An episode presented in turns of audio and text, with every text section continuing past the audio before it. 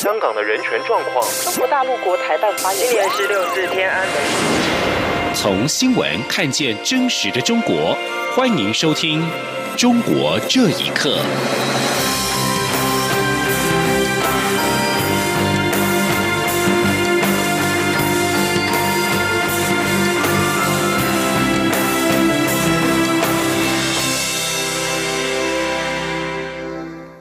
听众朋友们，晚安，欢迎收听《中国这一刻》，我是李自立。针对中国全国政协主席汪洋要求台湾媒体宣传“一国两制”，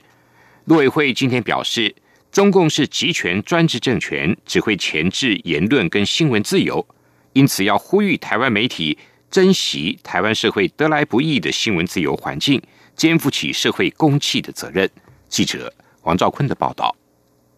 陆委会副主委邱垂正表示。中国全国政协主席汪洋日前在两岸媒体人北京峰会的发言内容，已引起社会各界强烈反感。之后，国台办的说法还大言不惭规则我政府，根本是颠倒是非、欺瞒大众，再次凸显中共对台统战无所不用其极。陆委会要强力谴责。邱垂正指出，中共体制内没有新闻自由，因此政府要呼吁台湾媒体。不应也不宜协助中共进行对台政治宣传。他说：“珍惜台湾社会得来不易的新闻以及媒体的自由环境，秉持媒体公正、客观及新闻自律的原则，肩负起社会公器的责任。”关于教育部要求下架两岸青年交流的玉山计划一事，邱垂正指出，玉山计划是中共批准。由中国大陆科协主导，主席目前是中共政协副主席。根据《两岸人民条例》第三十三条规定，此计划应先由教育部核准，但主办方却从未申请许可。因此，为了避免学生触法，陆委会尊重教育部的善意提醒。中国官方规划提供人民币六百亿融资给台商，邱水正表示，这不是第一次办理。仍有相关贷款条件的限制，无法解决台商在中国大陆长期以来遭遇到的融资困难问题。邱垂正进一步指出，国台办主任张志军在二零一六年曾公开表示，演绎台商开办设立台商银行，但迄今毫无具体成果。因此，陆委会建议，如果有这些额度的话，应拨给台资银行，由台资银行进行征信调研与提拨。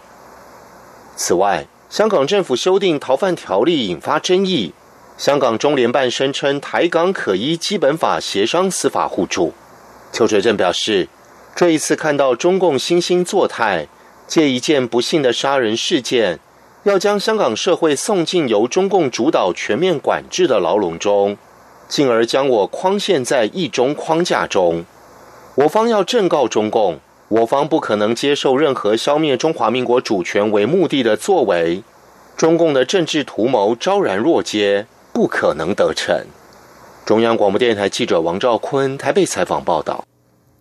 针对近期的两岸关系发展，陆委会今天公布了一份最新民调，百分之七十八点五的受访者支持政府坚持捍卫国家主权跟台湾民主自由体制。近九成的民众坚定认为，台湾未来跟两岸关系发展由台湾两千三百万人民决定。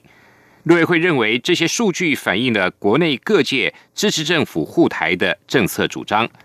民调还显示，八成二受访者反对中共当局近期以来多次在台湾周边的军事威胁做法，以及不放弃对台使用武力的主张。八成七的民众不不认同。陆方阻挠台湾参与世界卫生大会，伤害台湾人民的健康跟权益，也反对中共所倡议的一国两制的受访者有百分之八十三点六。陆委会强调，政府将会坚定的捍卫主权跟台湾民主，也再次的正告对岸勿错估台湾民意，误判情势，停止对台恶意的挑衅行为，有助于两岸关系良性的发展。陆委会还表示，这次调查是委托全国公信力民意调查公司，在五月十号到十二号以电话访问了台湾二十岁以上成年民众，有效样本一千零八十八份，信赖度为百分之九十五，抽样误差为正负二点九七个百分点。为了照顾大陆配偶在台相关的生活权益跟两岸家庭亲情的需求跟期待，陆委会副主委邱培正今天接受中央广播电台《两岸 ING》的节目专访时指出，除了已经研拟《两岸人民关系条例》修正草案，放宽还没有领到身份证。经许可在台长期居留的配偶，可报考导游、领队、保险代理人以及保险经纪人等四类专技考试之外，也正在协调内政部放宽中国大陆配偶亲属来台探亲的亲等范围。邱垂正表示，政府的放宽最主要是让大陆配偶在生育跟需要人照顾的时候，能够让大陆亲属来台照顾。这对于大陆配偶在台的幸福感一定会有提升。为了防止中国大陆货品来台洗产地，行政院院会今年通过了修正贸易法，规定原产地标示不实者，罚还将从现行的新台币三万元以上三十万元以下，大幅的提高为六万元以上三百万元以下，希望有效遏阻厂商的违法行为。记者刘品希的报道。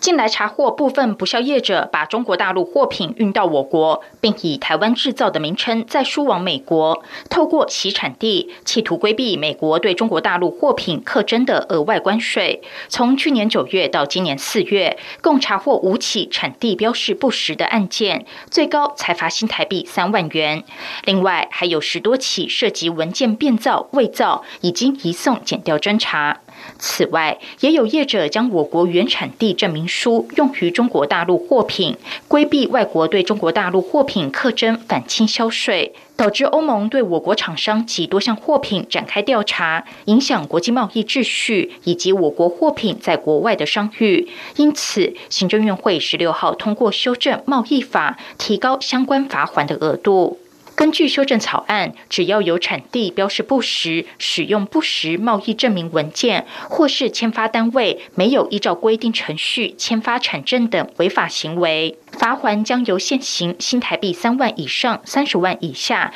大幅提高为六万以上三百万以下。修法也增订吹哨条款，民众可以向主管机关检举产地不实的行为，奖励方式由主管机关定定。经济部国贸局主秘尼克浩说：“第一个就是吹哨条款的检举奖励制度，哈，有助于政府机关查获违法进出口人，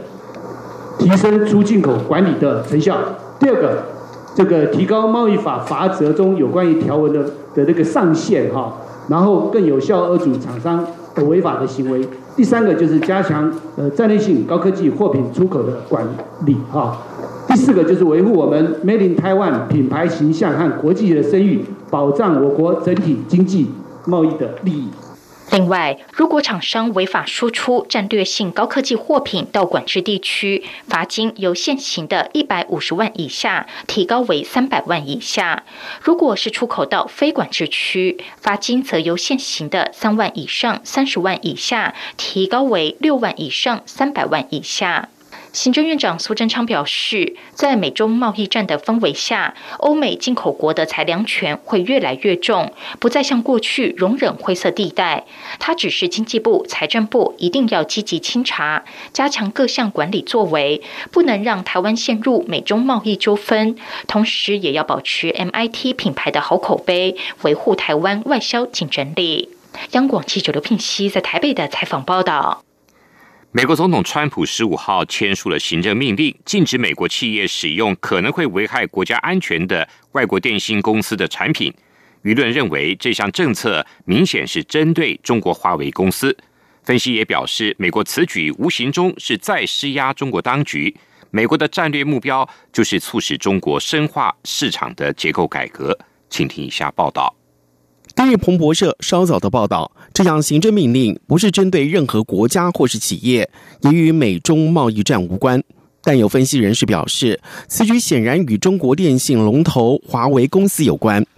网络工程师周树光接受自由亚洲电台访问时认为，从华盛顿近年来一直排斥华为的行为可以看出，这项行政命令背后是意有所指的。他说。华为显然是排在第一位的，因为华为是一家中国的所谓的私营企业，但是实际上是跟政府关系非常紧密的一家企业。欧美已经有很多国家表态不再使用华为的产品，所以我觉得美国应该显然是针对华为做出了这样一项行政命令。去年年底，华为首席财务长孟晚舟因为涉嫌违反美国对伊朗的制裁，在加拿大被捕。随后，波兰政府逮捕了一名华为员工，指控他为中国政府从事间谍活动。同时，华盛顿当局对于盟友和合作伙伴多次发出警告，告诫华为可能在搭建全球五 G 网络的过程当中，使用其生产设备窃取这些国家的情报。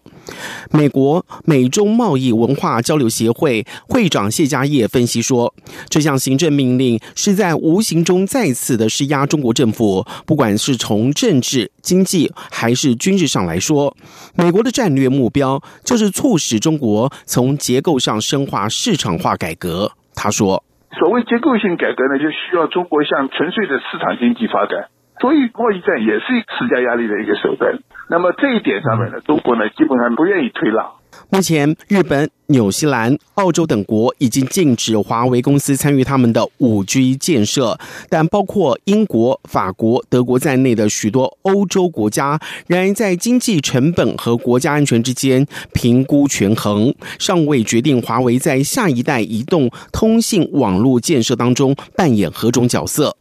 针对美国宣布的行政命令，华为常务董事汪涛当天回应说：“华为拥有巨大的全球市场，这意味一个国家所做的任何改变对其商业营运不会造成显著的影响。”他还说：“把网络安全的技术问题扭曲成政治问题，并不利于建立切实可靠的网络世界。”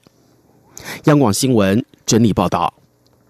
在美中贸易战升温之际，媒体报道，中国官方媒体在对外宣传时删除了最激烈的言辞，涉外官员仍然以低姿态现身，期望达成妥协；对内更强化对网络言论的控制，并鼓吹爱国主义。学者认为，这场贸易纷争，中国仍处于不利地位，当局希望能够让妥让步妥协，却担心被贴上丧权辱国的标签。请听一下报道。